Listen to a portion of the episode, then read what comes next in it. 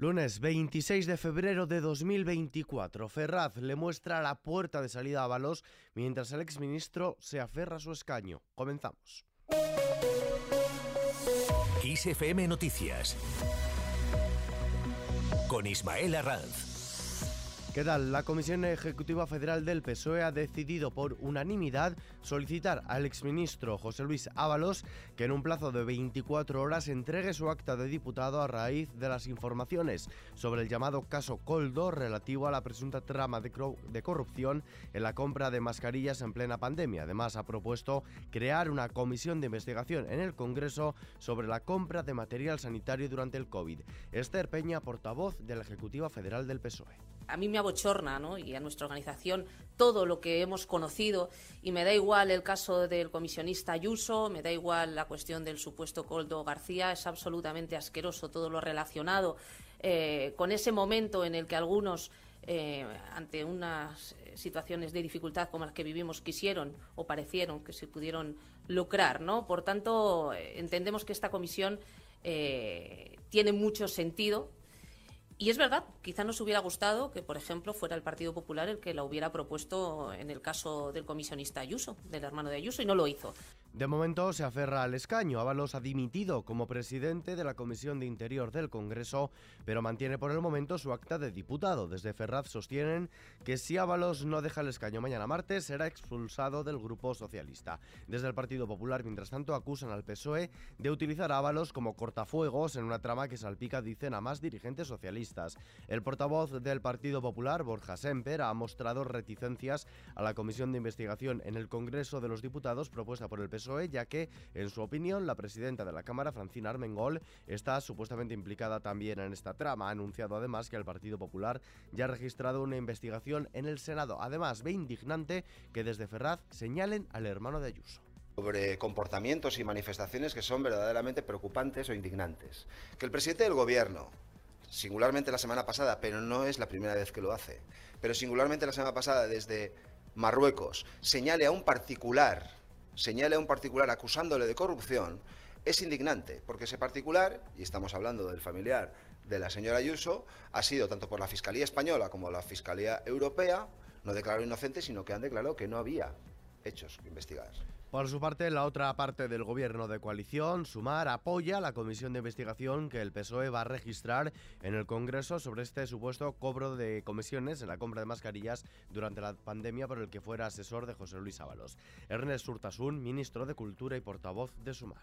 La ciudadanía sabe que va a encontrar en Sumar eh, una fuerza política que va a estar eh, defendiendo que se llegue hasta las últimas consecuencias de un caso que es gravísimo. ¿no? Por lo tanto, tanto en comunidades autónomas, con el marco del Congreso de los Diputados, aquellos instrumentos que estén a nuestra disposición para llegar hasta el final, pues los vamos a utilizar, pero como los hemos utilizado siempre.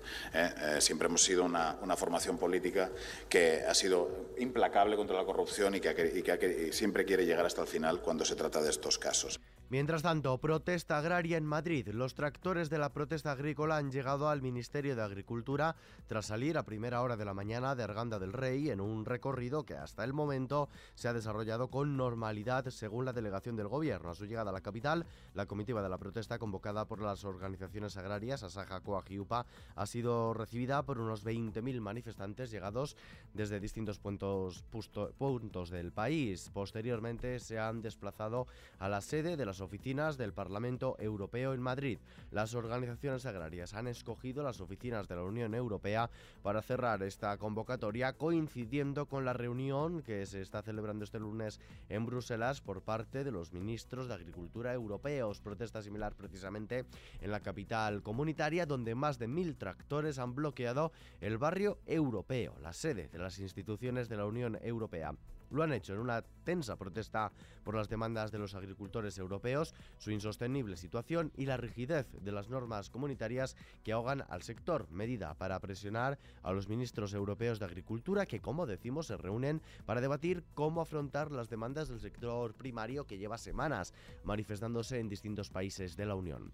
También en el plano internacional, unidad va a hacer frente a Putin durante su participación en la conferencia internacional sobre Ucrania que se celebra en Madrid. El presidente del del gobierno, Pedro Sánchez, defiende que la unidad sigue siendo la mejor arma contra Putin. Sánchez forma parte de la veintena de jefes de Estado o de gobierno que asisten a esta cumbre sobre Ucrania impulsada por el presidente francés Emmanuel Macron para evidenciar el apoyo de la comunidad internacional al pueblo ucraniano en los dos años del inicio de esta guerra.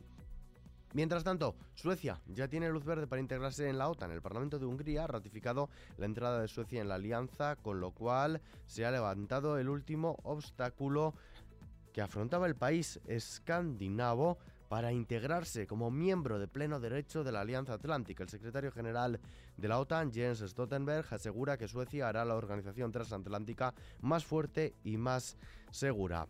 Fuera de nuestras fronteras también dimite el gobierno palestino. El primer ministro palestino ha presentado al presidente de la autoridad palestina, Mahmoud Abbas, su dimisión de su gobierno ante la situación política, económica y de seguridad derivada de la situación en la franja de Gaza y el repunte de la violencia en Cisjordania. De vuelta a casa en Valencia, el origen del incendio fue eléctrico. El fuego que arrasó el pasado jueves con un bloque residencial de Valencia que causó 10 muertes se pudo haber originado por un cortocircuito en el mecanismo del toldo de uno de los apartamentos. Así se desprende del informe preliminar tras haber concluido la inspección de la Policía Científica que ha finalizado ya su trabajo de revisión del edificio incendiado. Pilar Bernabé, delegada del Gobierno en la Comunidad Valenciana, destaca que todo está bajo secreto de sumario el foco y el origen del incendio, las causas y los factores. Esa, eh, están eh, tomando todavía muestras, está trabajándose y por lo tanto cuando se tenga más información, como bien saben, el viernes mismo se decretó el secreto de sumario y por lo tanto son cuestiones que forman parte de la investigación. El rey Felipe VI ha visitado en compañía de la reina doña Leticia a las víctimas de este incendio. Lo ha hecho después de haber dado el pistoletazo de salida al Mobile World Congress. Felipe VI ha recorrido varios expositores de la mayor feria del mundo de tecnología móvil para conocer los últimos avances en materia de innovación y experimentar en primera persona cómo es su puesta en práctica tras la inauguración oficial junto al presidente del gobierno Pedro Sánchez y el de la Generalitat de Cataluña Per Aragonés. El jefe del Estado ha protagonizado dos paseos por distintos pabellones para interesarse por algunos proyectos innovadores. Cambiamos de asunto. El gobierno rechaza de plano el cierre de la Plaza de España de Sevilla. El delegado del gobierno en Andalucía ha manifestado que no comparte el planteamiento del ayuntamiento de Sevilla de cerrar el conjunto monumental de la Plaza de España y cobrar una entrada a los turistas.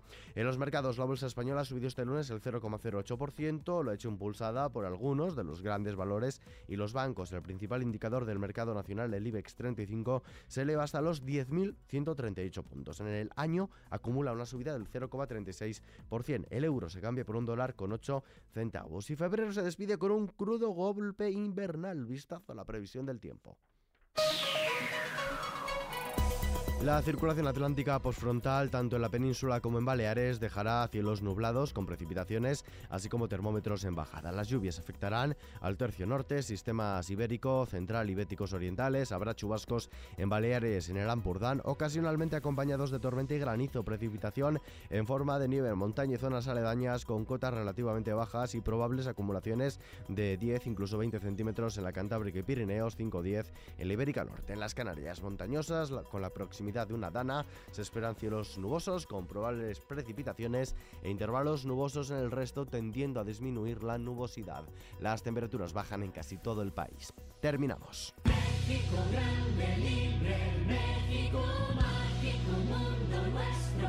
Se cumplen las 500 funciones de Malinche, el musical que ha revolucionado Madrid con su increíble puesta en escena. Este número redondo coincide además con el cumpleaños de su creador, Nacho Cano, quien ha concebido el proyecto a lo largo de varios años, inspirado por la historia de amor, lucha y supervivencia de Malinche.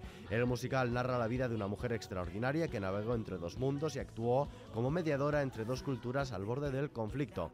En este contexto florece un amor que simboliza la unión entre México y España, dos pueblos hermanos. En estas dos temporadas, Malinche ya ha recibido el aplauso de más de 350.000 espectadores y ha recibido el premio a mejor musical en los premios del Teatro Musical 2023. Con esta noticia nos despedimos por hoy, pero la información continúa puntual cada hora en los boletines de XFM y ampliada aquí en nuestro podcast XFM Noticias. JL García en la realización. Un saludo de Ismael Arranz. Hasta mañana.